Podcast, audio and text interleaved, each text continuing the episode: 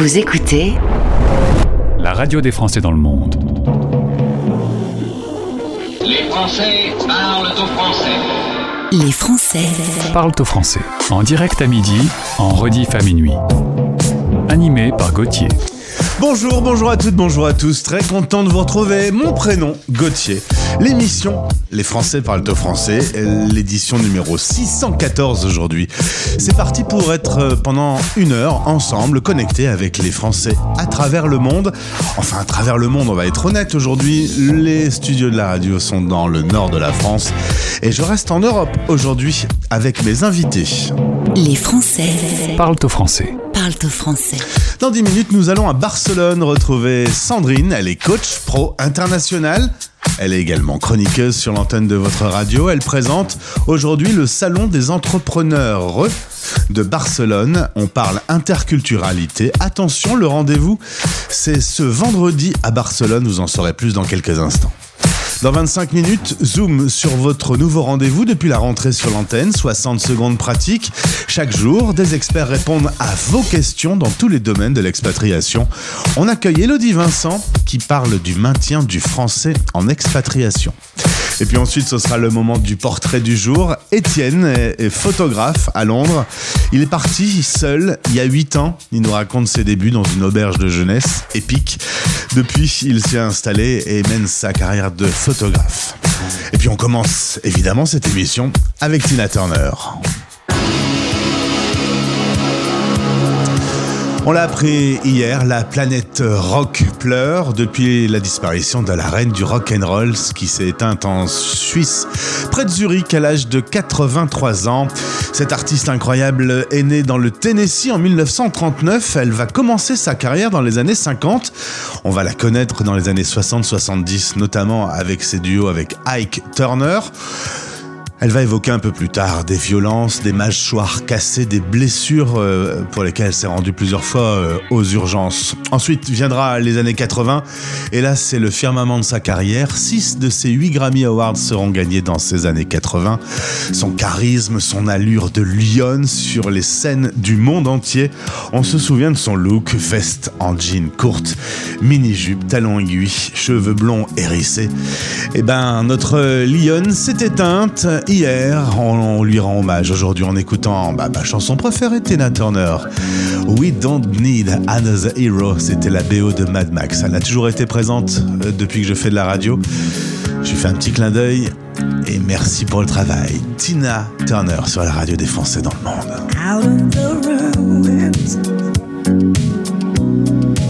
Out from the same mistake this time.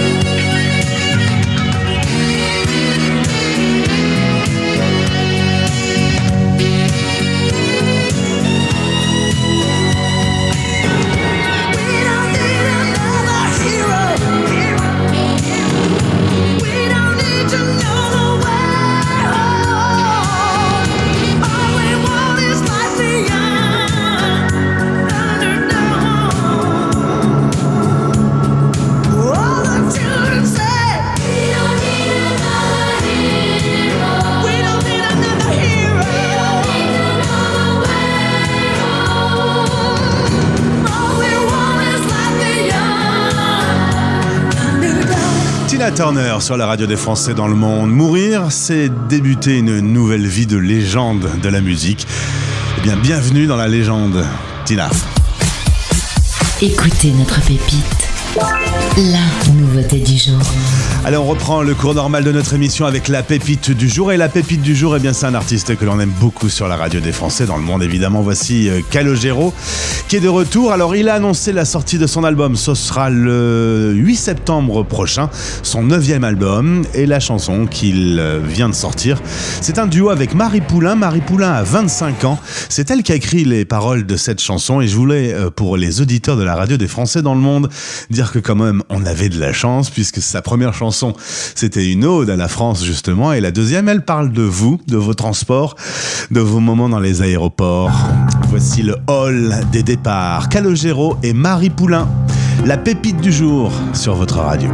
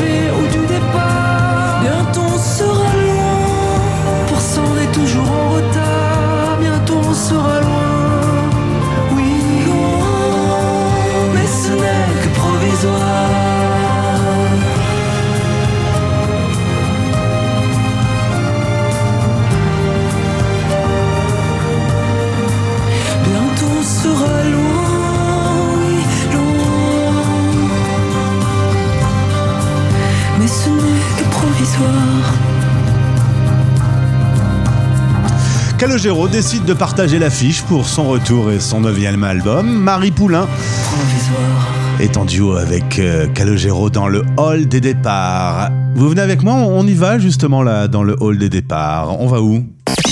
La radio des Français dans le monde. Expat Pratique. En partenariat avec Expat Pro. expat-pro.com.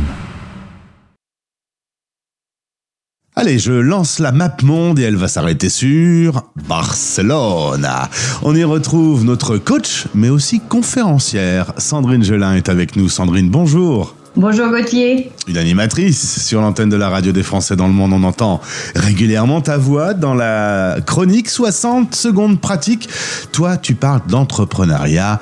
Tu es passionné de ça. Tu accompagnes les futurs entrepreneurs. Comment vas-tu? Eh ben, je vais euh, très bien. Je te salue euh, depuis euh, la capitale catalane où il fait très beau. Et je suis ravie de te retrouver aujourd'hui pour parler pas tout à fait d'entrepreneuriat directement, mais d'un sujet qui est aussi très connexe dans la vie des entrepreneurs Alors c'est justement euh, un fait important puisqu'on quand on parle business, on imagine des business plans, on voit euh, les marges, on voit des choses qui sont très économiques et pourtant parfois il y a également une partie cachée de l'iceberg qui est euh, l'interculturel. On va en parler à l'occasion du deuxième salon des entrepreneurs. De Barcelone, 30 entreprises dirigées par des femmes. Ça va se passer à l'Institut français de Barcelone. Ce sera ce vendredi 26 mai de 11h à 18h. Précisons qu'après, il y a un petit cocktail jusqu'à 20h. Et Sandrine, toi, en tant que coach pro, tu interviendras à 15h pour une conférence. Alors, euh, ça commencera sur une première question. La culture, c'est quoi, Sandrine? Oui, la culture, euh, qu'est-ce que c'est? Eh bien, euh, finalement, c'est tout simplement la façon dont nous faisons les choses euh, ici et maintenant, hein, si je devais résumer la chose de manière très simple. hein. Et dans la conférence que j'aurai le plaisir effectivement de, présenter le vendredi 26 mai à 15h, je vais parler de comment se servir des différences culturelles pour se développer professionnellement. Alors, on, on parlait de cette partie euh, invisible. Je voudrais que tu m'en dises un peu plus. Quelles sont les caractéristiques de la culture? Il y a évidemment euh, ce qu'on voit, mais un peu plus subtil, ce que l'on ne voit pas. Absolument, Gauthier, euh, tu le euh, montres là de manière très claire. La particularité de la culture, c'est que c'est une réalité complexe où le visible cache l'invisible. Alors il y a la partie visible de la culture, c'est celle bien sûr qui est perceptible par nos sens, Euh, c'est euh, la nourriture, euh, c'est les coutumes, les traditions, ce sont les comportements, c'est la langue hein, bien sûr, hein, qui sont des caractéristiques visibles, très perceptibles par les expatriés de la culture. Et il y a la partie invisible de la culture, parce que ce qui va sous-tendre toutes ces manifestations visibles de la culture, eh bien, ce seront des choses comme euh, les visions du monde, les valeurs, les croyances, les sentiments, les états d'esprit. Et tout ça, ça va imprégner notre manière d'apprendre, d'interagir, de travailler, de diriger. Donc là, on se rend bien compte que pour les expatriés, le risque, c'est quoi? Bah, C'est de rester au niveau visible de la culture, alors qu'ils ont l'opportunité d'explorer sa partie invisible. Mais explorer la partie invisible, ça n'est pas simple, c'est un vrai défi. Euh, et particulièrement, évidemment, pour toutes celles et ceux qui n'ont pas été forcément au contact de beaucoup de cultures euh, différentes. Quoique, hein, c'est difficile pour euh, tout un chacun. On, sait que la Terre est grande, il y a beaucoup de pays, il y a donc beaucoup de cultures, il y a beaucoup de choses invisibles. Comment on peut connaître cette partie invisible, puisque par définition, eh bien, on ne la voit pas, c'est quand même très subtil. On est dans la, dans la finesse là. Bah, effectivement. Alors, euh, je, profite de ta question, effectivement, euh, euh, Gauthier, pour dire qu'en interculturalité, on va parler évidemment des cultures du monde. Mais la culture, elle peut être à l'intérieur d'un seul et même pays. Ça peut être une culture familiale, une culture éducative, une culture professionnelle, organisationnelle. Donc, on voit bien que la culture, d'une certaine manière, elle transperce et elle transcende les pays. Et en fait, elle a un côté euh, euh, tout à fait euh, transverse. Je lisais un article euh, il y a pas longtemps sur les pays où, il était difficile de s'expatrier.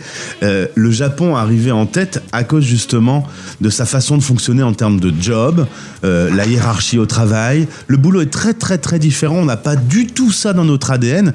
Et là, c'est quand même très particulier. On est des êtres humains, on est tous pareils, on est tous égaux. Et pourtant, là, on se rend compte qu'on est sur un sujet qui est un peu sensible. On peut ne pas comprendre du tout. Absolument. Alors, c'est euh, super que tu prennes cet exemple du Japon et que tu mettes euh, le doigt sur, en fait, ce que l'on appelle euh, en intelligence interculturelle les arrangements or- organisationnels. Et il y a des cultures qui vont valoriser plutôt la hiérarchie et puis il y en a d'autres qui vont plutôt valoriser l'égalité. Et lorsque soi-même nous avons été baignés dans une culture bah, qui valorise plutôt l'un ou plutôt l'autre, d'une manière d'ailleurs euh, plutôt euh, exacerbée, c'est plus difficile pour nous de comprendre, d'accepter et d'intégrer et de s'adapter à euh, une autre culture qui valoriserait, je dirais, quelque chose à, tr- à l'autre bout du spectre.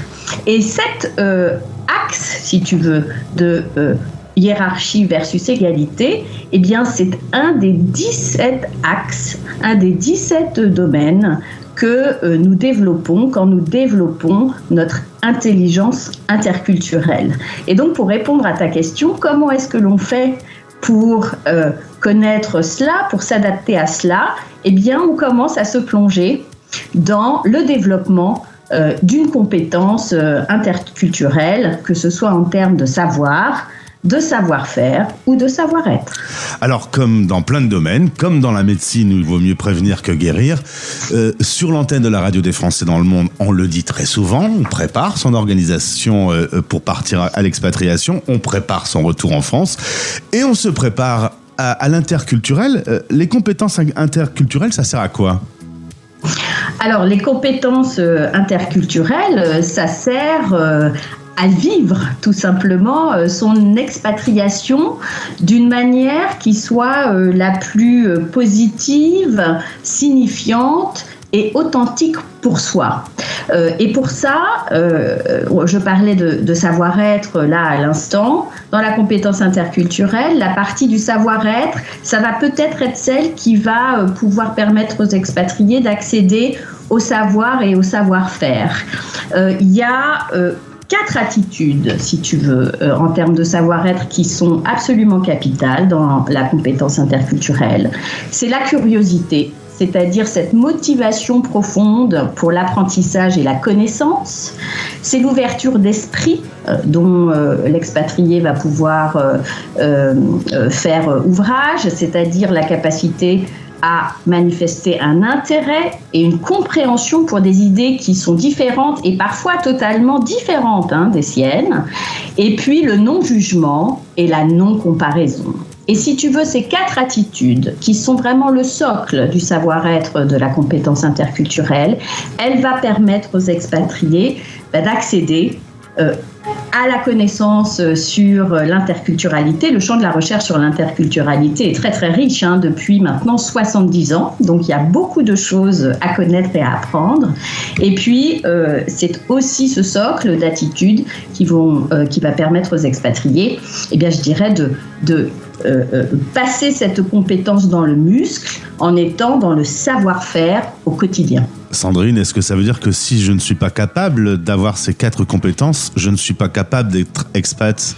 Ah ben, tu es tout à fait capable, Gauthier, parce que ce qui, le propre de la compétence, c'est qu'elle s'acquiert. Euh, donc, absolument, tout le monde est capable d'acquérir euh, quelque chose, de développer quelque chose. Bien entendu, euh, ce n'est pas à toi que j'expliquerai que c'est plus facile d'acquérir cette compétence et notamment ce savoir-être et ce savoir-faire quand on est accompagné par des spécialistes. C'est ça, en gros, c'est ce que je disais, vaut mieux se préparer, avoir quelqu'un à ses côtés pour être sur le bon rail, pour pas faire d'erreur, parce qu'en plus, quand on est dans le milieu professionnel, il faut quand même pas se leurrer. Une erreur, euh, un mauvais comportement, une mauvaise attitude, ça avoir des conséquences économiques. Absolument, il y a euh, euh, énormément, euh, je dirais, d'échecs ou de semi-échecs euh, en expatriation qui sont dus hein, à une, je dirais, à une méconnaissance de ce qui, Mhm. voilà, à la compréhension et à l'acceptation et à l'intégration de ce qui sous-tend ces parties, cette partie visible hein, de la culture dont nous avons, dont nous avons parlé. Et donc ça, ça peut avoir des conséquences directes, bien évidemment, dans la vie professionnelle. Alors, je vais faire un peu de promo pour le dernier webinaire qui a été euh, mis en ligne sur notre site, organisé par les auteurs du livre Comment réussir son expatriation. Le dernier webinaire est sur l'interculturel. Je vous invite à le réécouter depuis la page d'accueil de notre site. Et puis, euh, quitte à faire un peu de promo, Sandrine, j'annonce également qu'en juin, tu auras d'autres conférences, d'où mon intro où je disais que tu étais coach, mais aussi conférencière en ce moment. Le 6 juin, en ligne. Le 15 juin, euh, euh, défis et opportunités en expatriation. Toutes les informations sont à retrouver sur ton blog. Le lien est dans ce podcast. Merci beaucoup, Sandrine. On a été pas mal, non? On a été euh, très très bon comme d'habitude, Gauthier. C'est-à-dire Je que- pense qu'on est une bonne équipe. Euh, Je dis ça parce que euh, c'est aborder en 10 minutes des sujets où il faut souvent 4 heures. Donc c'est pour ça que je considère qu'on a quand même donné quelques clés à, à nos auditeurs. Absolument, et j'aurai le plaisir euh, de euh, retrouver euh, toutes celles et ceux qui seront sur Barcelone vendredi 26 mai euh, pour euh, les accueillir avec mes autres collègues entrepreneuses au Salon des entrepreneuses de Barcelone. Merci Sandrine Gelin, notre invitée et chroniqueuse sur l'antenne de la radio des Français dans le monde. Au plaisir de te retrouver. À très bientôt, Gauthier. Expat Pratique. En partenariat avec Expat Pro. expat-pro.com. Retrouvez ce podcast sur françaisdanslemonde.fr.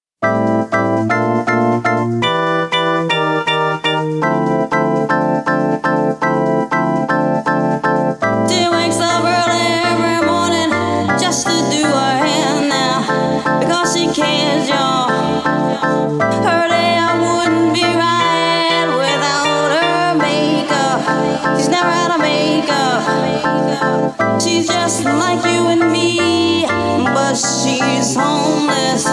She's homeless. As she stands there singing for money, la da dee, la da, la da dee,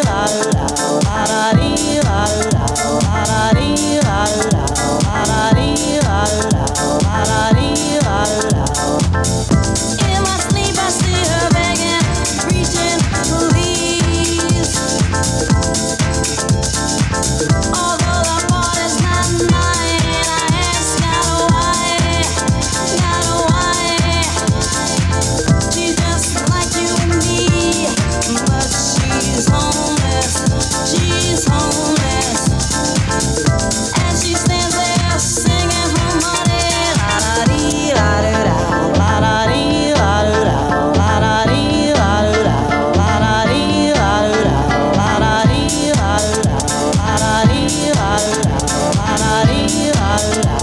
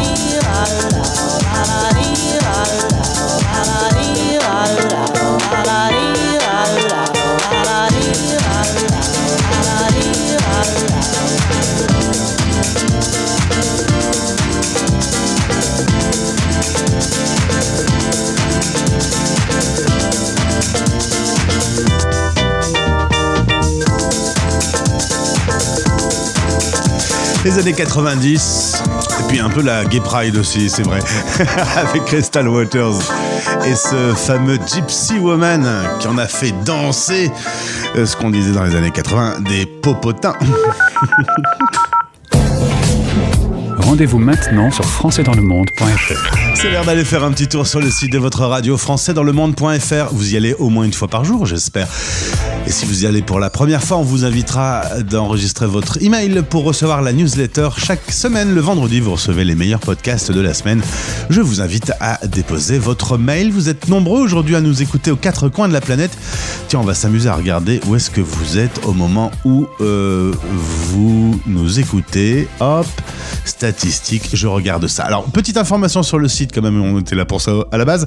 Euh, nouveau euh, spécialiste qui rejoint de la radio des Français dans le monde dans la séquence 60 secondes pratique.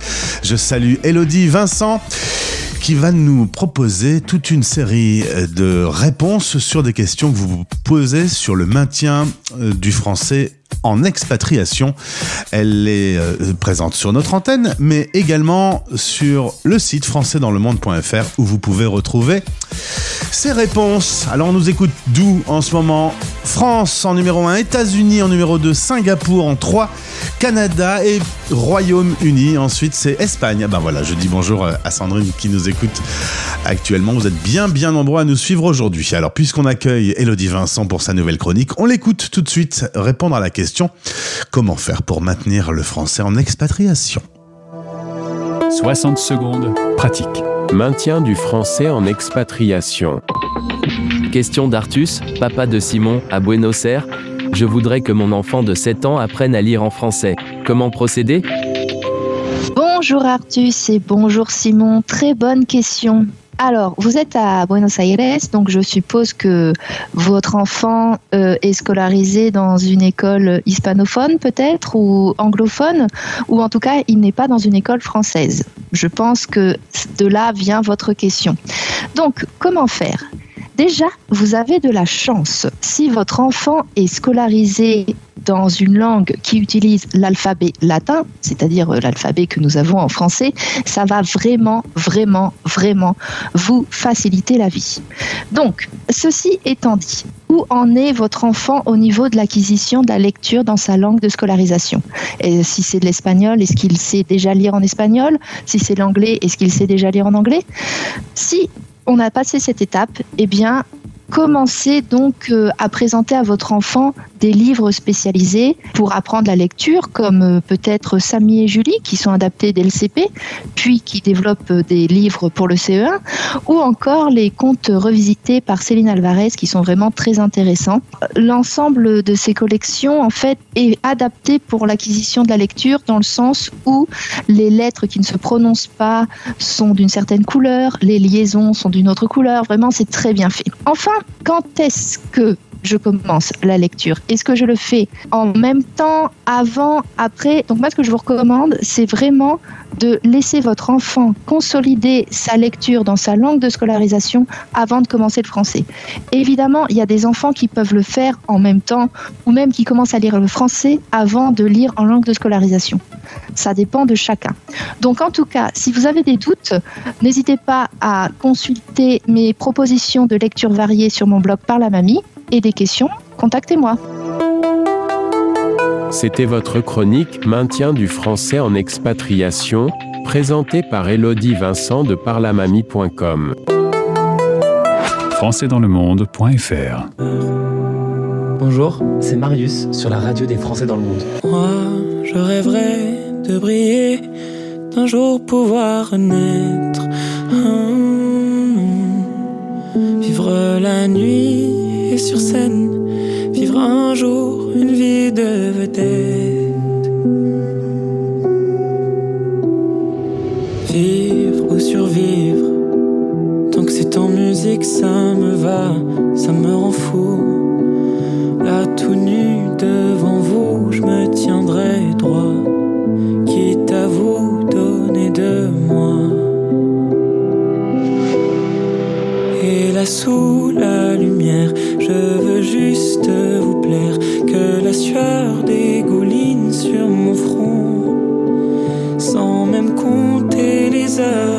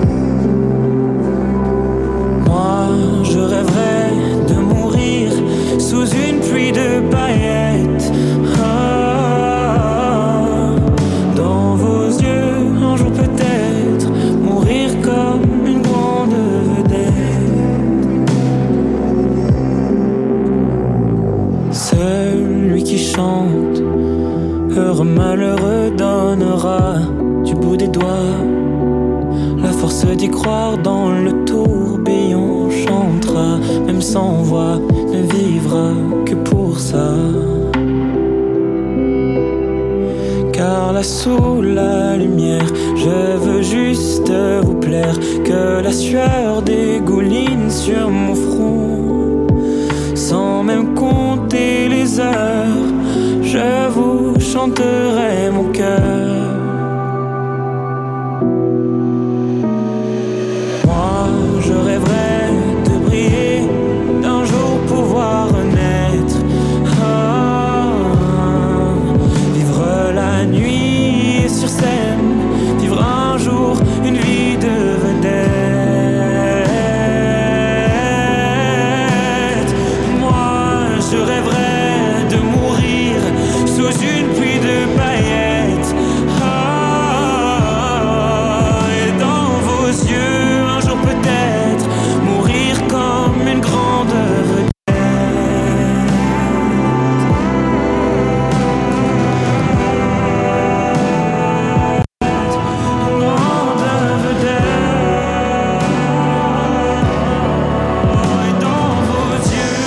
artiste que l'on aime beaucoup, beaucoup, beaucoup. Il s'appelle Marius, retenez son nom. C'est peut-être sur la radio des Français dans le monde que vous aurez entendu son début de carrière, où il veut simplement devenir, comme il le dit, une vedette. En voici une des vedettes. On part à Londres. La radio des Français dans le monde, dans le monde, dans le monde. Un Français dans le monde. Le podcast. Et nous allons faire le portrait d'un Français à Londres en partenariat avec euh, Frogs in London. On va retrouver Étienne Morax, Morax Photographie. On va parler de sa passion qui est aussi son travail aujourd'hui. Bonjour Étienne. Bonjour Gauthier. Si tu es d'accord, on retourne euh, à Angers pour euh, débuter cette interview. Tu es natif de là-bas, près de Nantes. Tu travailles en BTS génie mécanique, mais il y a 8 ans, tu as une envie de, de vivre autre chose et tu pars pour Londres tout seul. C'est ça, c'est ça. J'ai vraiment quitté tout ce que j'avais euh, j'avais construit en France pour démarrer une nouvelle aventure. Et pourquoi Londres? En vrai, je connaissais pas trop. C'était vraiment le pays, la- peut-être la vie. Je cherchais une ville dynamique anglophone et c'était peut-être ce qu'il y avait de plus près, simplement. Là-bas, tu vas commencer avec auberge de jeunesse, à la dure, quoi. Ouais, ouais, ouais, ouais. j'arrive zéro plan, juste pris une auberge pour deux trois nuits. Et euh, mais c'est vrai que ouais, neuf par chambre, c'est c'est c'est comme une expérience. Hein. On va pas se mentir, tu dors pas très très très bien. Ça crée des liens. Ouais, c'était une aventure aussi, je pense, une aventure humaine que je voulais faire. Je voulais partir tout seul quelque part et puis, euh, puis voilà, faire l'aventure à fond. Quoi. Du coup, tu vas te faire euh, quelques petits boulots euh, assez euh, rigolos, hein, barman, euh, l'occasion de découvrir les bières anglaises. Ah ouais, mais ils en ont beaucoup trop. hein. Parce qu'en plus, j'ai atterri dans un Weatherspoon, ils avaient à peu près, euh, je, je, je mens pas, il y a moins plus de 20 bières en tape, tu vois, euh, en pression. T'avais la moitié que c'était des bières tièdes sans bulles, là que tu dois pomper, euh, et, euh, et l'autre partie qui était en mode lager, euh, les bières avec des bulles. Mais ouais, non, du coup, j'avais pas mal de noms à apprendre. Mais bonne expérience. Les Anglais sont quand même assez sympas, assez polis au quotidien. Donc, en fait, être en contact avec eux, c'était c'était assez cool. On n'a pas dit que tu maîtrisais pas complètement la langue anglaise euh, quand tu es parti Ah, là-bas. C'était une, catastrophe. C'était une de mes raisons pourquoi je suis parti. J'arrivais vraiment pas à apprendre l'anglais, en- enfin sans être immergé. Et je me suis dit bon, la dernière chance, faut que j'aille sur place pour. euh, c'est ma dernière, enfin dernière chance d'être bilingue quoi. Tu as fait également window cleaner. Euh, les Anglais ne lavent pas leurs euh, vitres. Bah, ils ne peuvent pas laver leurs vitres. Euh, parce que vraiment, l'ingénierie anglaise est quand même assez incroyable. Ils font des fenêtres guillotines qui fait que quand ta fenêtre est levée, bah, t'as pas accès de l'autre côté parce que t'as l'autre partie de la fenêtre qui, qui le cache. Donc c'est impossible. À moins d'avoir des échelles de 5 mètres ou vraiment d'avoir un karcher très puissant, c'est impossible de laver ses fenêtres soi-même. Et tout doucement, on va glisser vers un autre métier, la photographie, premier appareil photo, et puis de bons retours sur ton travail. Résultat, euh, ça va être une passion, mais aussi ton job. C'est ça. C'est vraiment, j'ai découvert un, métier passion. Comme la musique me drivait, j'ai découvert quelque chose où je pouvais en tirer profit et en vivre. Et euh, non, c'est une révolution. Le contact avec les gens que tu peux avoir par rapport à mon ancien travail, la valorisation même de mon travail, comment, enfin, le retour que j'ai des gens. Et puis, euh, ouais, je peux y passer. Enfin, je suis vraiment, je me verrais même pas m'arrêter tout de suite. On est en Zoom pour faire cette interview. Je vois des guitares derrière toi. Tu viens de me parler Mhm. musique. Londres est quand même le berceau de la culture pop. Euh, T'as pas été tenté de glisser vers euh, la musique plutôt que la photographie? Ben, la musique, euh, je le garde toujours sur le côté. C'est un projet, mais euh, quand j'étais en France, j'ai joué dans des groupes, j'ai rencontré des, vraiment des virtuoses de la musique, mais qui, avaient du mal à en vivre. En fait, ça avait l'air d'être très très précaire de vivre de la musique, ou alors fallait faire des concessions et euh, animer des crèches ou enfin faire des choses que t'as pas forcément envie pour te payer ton loyer. Et j'avais pas envie de faire de ce, sacrifice. Et du coup, à Londres, je me suis pas une option, mais je l'ai quand même sur le côté. J'ai toujours pas mal de musique, j'ai des projets pour le futur. Mais c'est vrai que ouais, c'est un, beau berceau. J'étais à Liverpool il y a deux semaines et c'est vrai que c'est vraiment la ville du rock. Il y a des salles de concert partout. euh, et euh, enfin, on sent que c'est des amoureux aussi de, la guitare, peut-être plus plus qu'en France. Morax Photographie, euh, aujourd'hui, euh, c'est un magnifique compte sur Instagram que je vous mets en lien dans la story de cette émission. Euh, là, il y a quand même une, une patte Étienne qui est visible. Euh, T'as l'air de bien t'éclater dans ce métier passion. Ouais, ouais, ouais, ouais. C'est, assez incroyable de découvrir parce que ça fait peut-être 3-4 ans que j'ai découvert la photo. J'en faisais pas spécialement sur le côté avant. Et une fois que j'ai intégré le, j'ai vraiment découvert comment ça fonctionnait. Enfin, il y a eu une énergie folle qui m'arrivait et euh, du coup là, je peux, je peux plus m'en passer. C'est comme une drogue un peu. J'en ai besoin pour être épanoui. Et c'est sur Londres le terrain de jeu pour trouver les décors pour tes photos ou tu bouges un peu? Hum, pour être honnête, non, je suis pas mal à Londres. Vu que je suis beaucoup de studios, bah, enfin, je suis en colocation avec deux amis. On a une maison en plein Shoreditch, c'est le quartier est artistique, et c'est hyper bien situé pour, pour faire venir un peu n'importe qui, n'importe quel modèle, ou, ou, euh, travailler avec des maquilleuses, des stylistes et tout ça. Et puis Londres, mine de rien, il y a quand même beaucoup, beaucoup de lieux qui sont très photogéniques. Donc euh, pour le moment, je concentre ici parce que tout mon matériel est là j'aime bien bosser avec des lumières artificielles, beaucoup d'équipements, qui fait que pour voyager, c'est c'est un peu technique. On va pas se cacher que les deux dernières années ont été compliquées pour euh, Londres et les Français de Londres entre le Brexit et la pandémie. Ton activité d'ailleurs a souffert pendant cette période-là. En fait, c'était un mal pour un bien. En fait, avant le, Covid, j'étais plus en mode survivaliste. Ça veut dire que je venais de me lancer, euh, j'avais pas forcément un gros réseau, donc je prenais tous les contrats qui venaient sans vraiment euh, choisir. Et maintenant, euh, du coup, j'ai eu du temps pendant le lockdown et qui m'a permis de, de, bosser exactement ce que j'aimais et je suis ressorti euh, beaucoup plus fort qu'auparavant. Et j'ai l'impression que le Brexit aussi a un effet positif plus ou moins sur les Français qui se sont implantés ici parce qu'on devient un petit peu rare.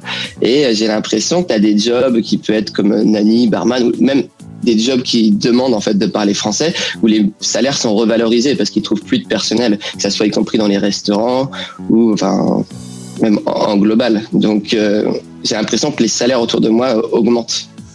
Aujourd'hui, la vie à Londres euh, se passe comment? Euh, Le Covid est un peu parti, hein, je pense que c'est comme euh, chez nous en France. Euh, on, retrouve un, Londres dynamique, euh, vivant et pétillant comme euh, ça l'était avant? Bah, euh, j'ai l'impression que Londres s'est jamais vraiment éteint au final parce qu'on n'a pas eu de restrictions comme vous aviez en France. On n'a jamais eu de couvre-feu. Quand on euh, devait rester à la maison, c'était plus ou moins respecté. Il n'y avait pas d'amende.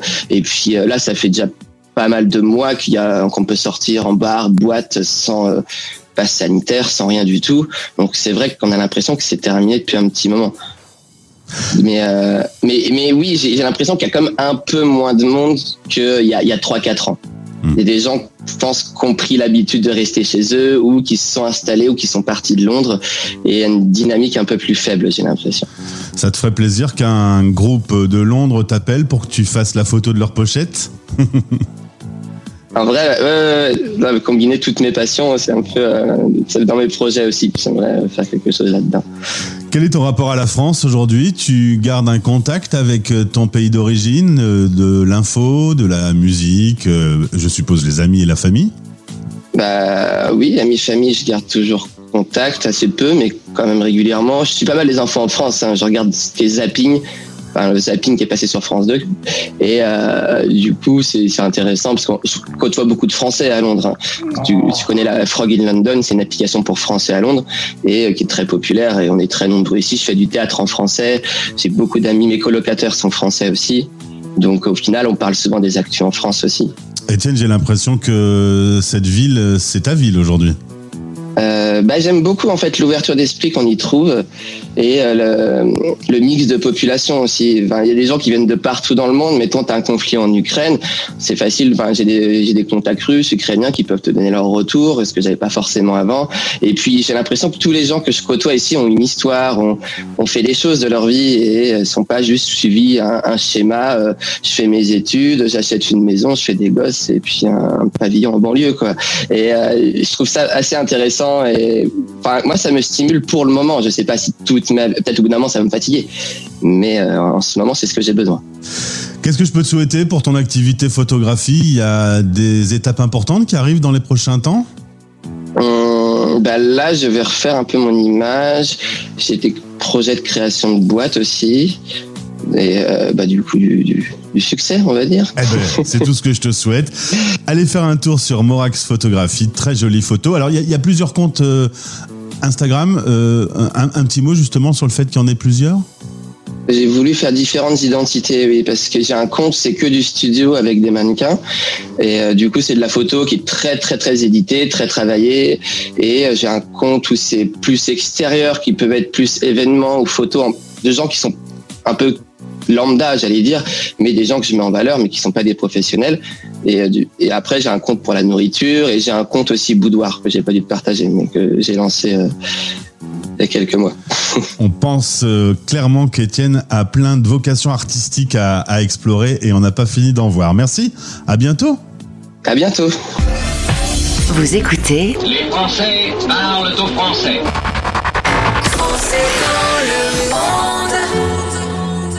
It's a god awful small affair to the girl with the mousy hair.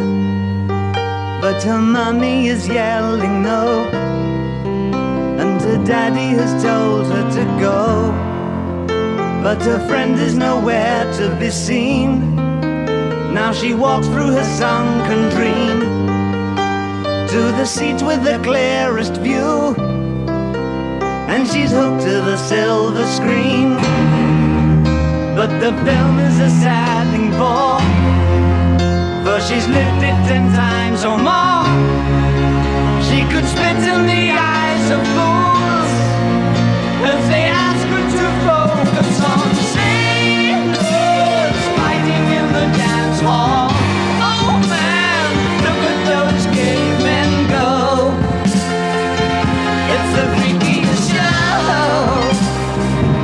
Take a look at the low man beating up the wrong guy.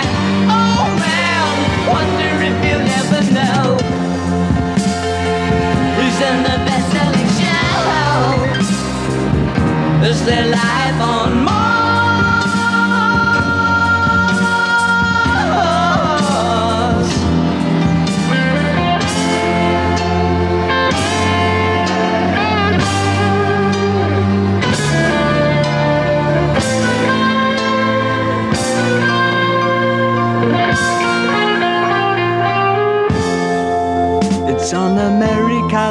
Brow that Mickey Mouse has grown up a cow. And now the workers have struck for fame.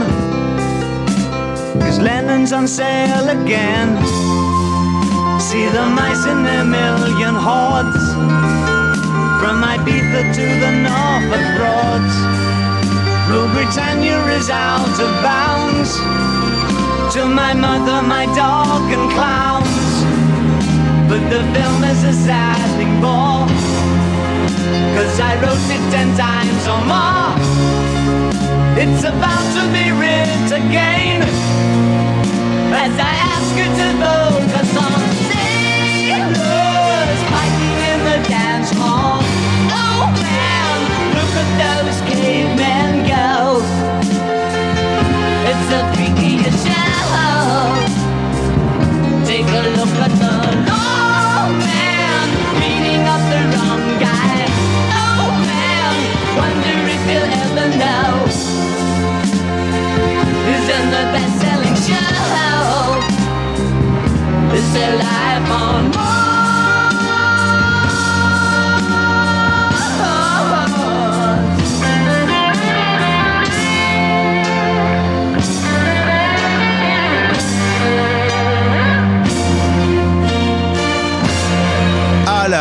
Ah qu'est-ce que c'est beau J'appelle ça une chanson frisson. Tu l'entends et ça te traverse le corps, ça te soulève les poils. David Bowie, Life from on Mars sur la radio des Français dans le monde. Eh ben j'ai commencé cette émission avec un hommage euh, à Tina Turner. Je termine cette émission avec une autre disparition. On a appris pendant ce direct euh, la mort de Jean-Louis Murat à 71 ans. Il est originaire d'Auvergne. Il a été découvert euh, à 17 ans par un artiste français que j'aime beaucoup, William Scheller. Il a fait en 1991 un duo célèbre avec Mylène Farmer qui s'appelle Regret. Jean-Louis Murat est donc décédé, on vient de l'apprendre. Évidemment, pour clôturer cette émission aujourd'hui, eh bien, on va lui rendre un hommage avec une de ses jolies chansons. C'est la chanson qui nous a permis de le découvrir. J'étais allé acheter euh, le 45 tours quand j'étais tout jeune. Voici Jean-Louis Murat, Si je devais manquer de toi, pour nous quitter aujourd'hui. Au revoir Jean-Louis, bravo pour le boulot. On se retrouve demain en direct à midi sur la radio des Français dans le monde. Merci d'avoir été avec nous. Jean-Louis Murat, Si je devais manquer de toi. Si je devais manquer de toi, mon vague à l'âme, mon poisson chat, ma tendre espion, ma passion, toi l'encolure de mes chansons. Garde-moi si tu m'aimes, mais si tu doutes, oublie-moi. Des profondeurs de l'océan comme un matador, un tyran, guidé par l'odeur des chevaux. Je viens me glisser sous ta peau. Oh, garde-moi si tu m'aimes, mais si tu doutes, oublie-moi. Oh, si je devais